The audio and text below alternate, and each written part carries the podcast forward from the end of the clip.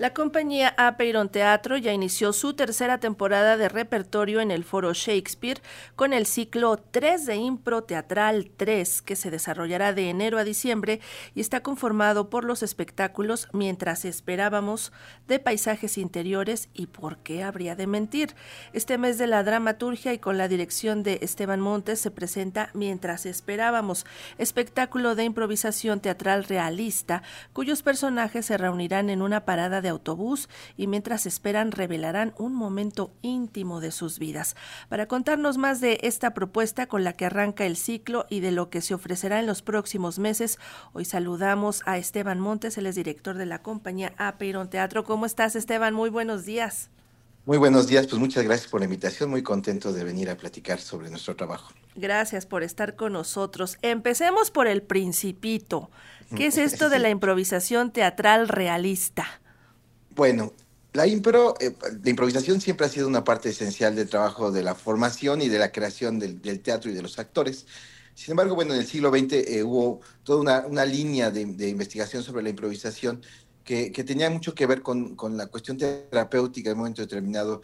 Eh, se hizo mucho, se ayudó mucho, de, se tomó como una herramienta para tratar a, pues, a gente que estuvo en, en momentos difíciles, en guerras, en crisis sanitarias, en fin como para tratar de recuperar y se hizo todo un tipo de impro que se llama, que, que tiene un, sesgo más, digamos, como más, más deportivo casi podríamos decir, no sé, como la impro lucha y tal.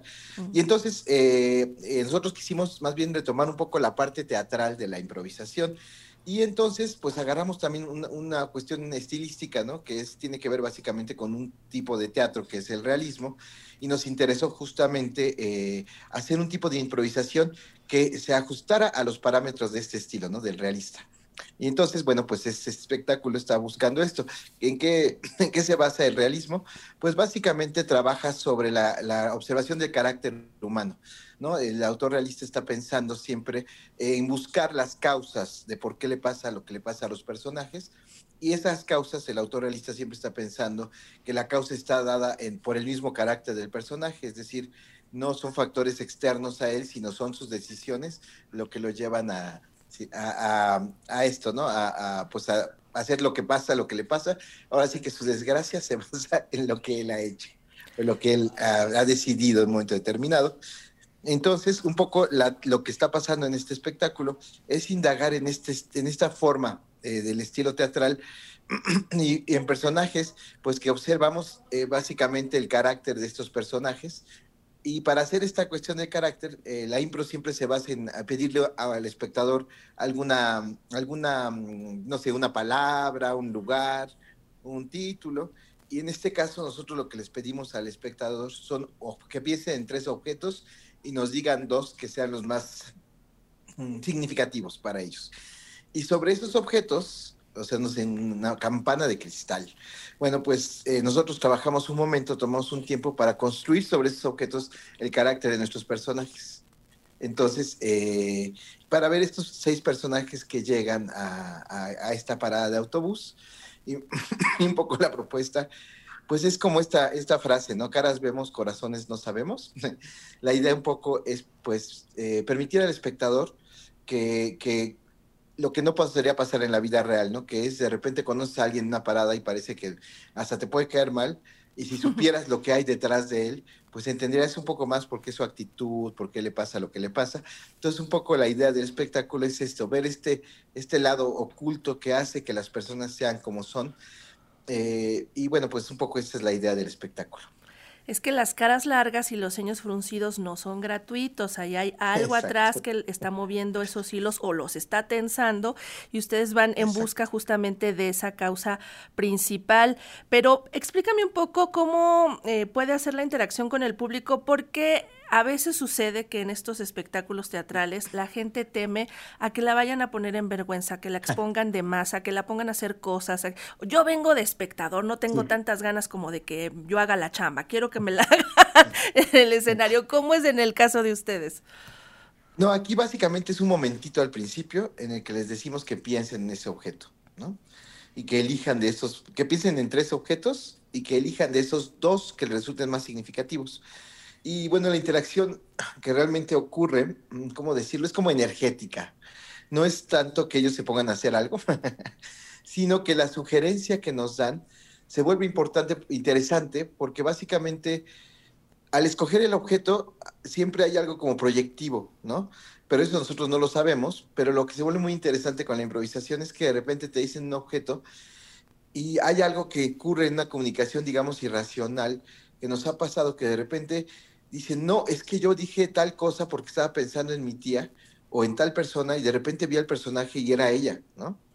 Y nosotros, pues, no tenemos forma de saber cómo era su tía, ni mucho menos, pero ocurre esta como comunicación, insisto, irracional, energética, que, que al momento de elegir ese objeto, algo nos comunica a nosotros, eh, como improvisadores, que, que, ocurre en el escenario, ¿no? Entonces es como una especie de diálogo eh, profundo, pero que no, no, no va a ocurrir de maneras lógicas, vamos a decirlo así, de manera, de manera cotidiana sino que básicamente pues ocurre con la, magia de la interacción con el, con el espectador y básicamente esa es su participación, que es, es mucha, pero no es una eh, participación expuesta en el sentido de que pase a hacer algo, sino simplemente con una sugerencia que nos dé, eh, algo, algo nos, nos impacta y, y, se lo regresamos, ¿no? De alguna forma.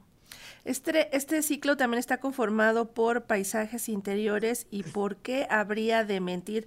También son otras dos piezas en las que la improvisación tiene un papel protagónico.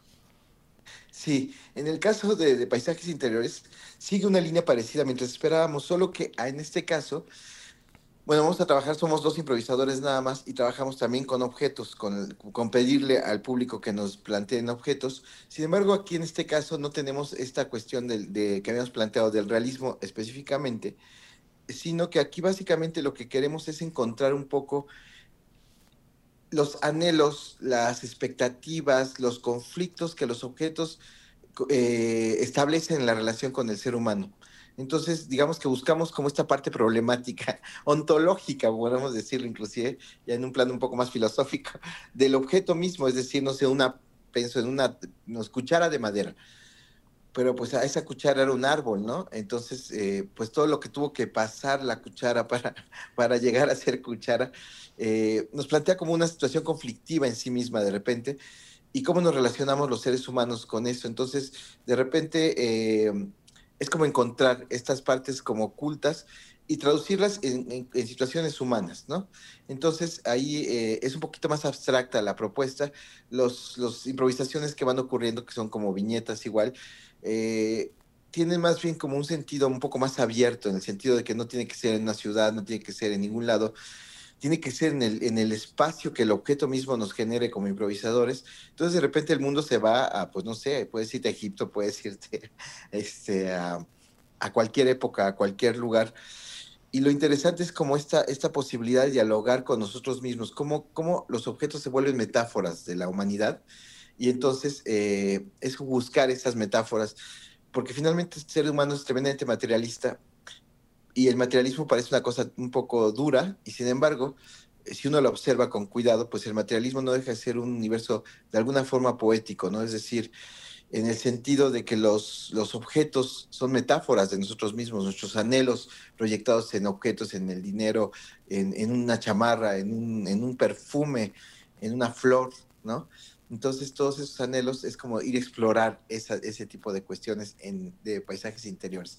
Por eso se llama de paisajes y, y esta cuestión interiores y el subtítulo es Alquimia escénica para dos improvisadores y múltiples objetos, porque es esta cuestión como el match que tenemos la humanidad entera con, pues, todo el mundo material, ¿no? Y cómo nos metaforizamos en él. Y la tercera, que es, supongo, lo, la apuesta más lúdica, ¿por qué habría de mentir? ¿Por qué razones habríamos de mentir? Y ustedes también exploran eso, ¿no? Sí, claro. En el caso del tercer espectáculo, que es un, un, un formato concebido por Francisco Javier Rodríguez, quien actúa, y lo dirige y, y lo produce, eh, que es parte de la compañía, es nuestro productor, actor también de la compañía. En este caso, eh, es un espectáculo cómico. Entonces, aquí la sugerencia que se le pide al público es que piense por qué mentiría, por qué ha mentido. y sobre esa premisa, los tres improvisadores construyen una serie de situaciones muy graciosas y va avanzando la historia hasta que llegamos a un punto, digamos, eh, culminante de la historia, y en ese momento el público tiene que definir de estos tres personajes que hacen cada uno de los improvisadores, cuál de los tres es el que cree que ha mentido más, o que ha mentido abierta y claramente, y entonces la obra cierra con la versión, con, con el repaso de la historia como realmente fue, quitándole las mentiras que el personaje le puso. Ay, suena muy bien, sí se antoja. pues aquí está la recomendación para que el público vaya y pues disfrute de este ciclo 3 de Impro Teatral 3. La apuesta de Mientras esperábamos ya tuvo una, una primera función el pasado 2 de enero. Hoy en la noche eh, también tendrán otra a las 8.30 de la noche y el próximo 16 de enero será su tercera función. Mientras esperábamos allá en Espacio Urgente 2 del Foro Shakespeare en Zamora 7 en la colonia Condesa. Mucho éxito, Esteban Montes. Gracias por platicar con nosotros. Gracias a ustedes siempre por ah, recibirnos y bueno, pues invitadísimos. Vengan a ver improvisación, vengan a divertirse, a pasar un momento eh, de reflexión y de, y de esparcimiento. Gracias, un abrazo, hasta pronto. Hasta pronto, muchas gracias.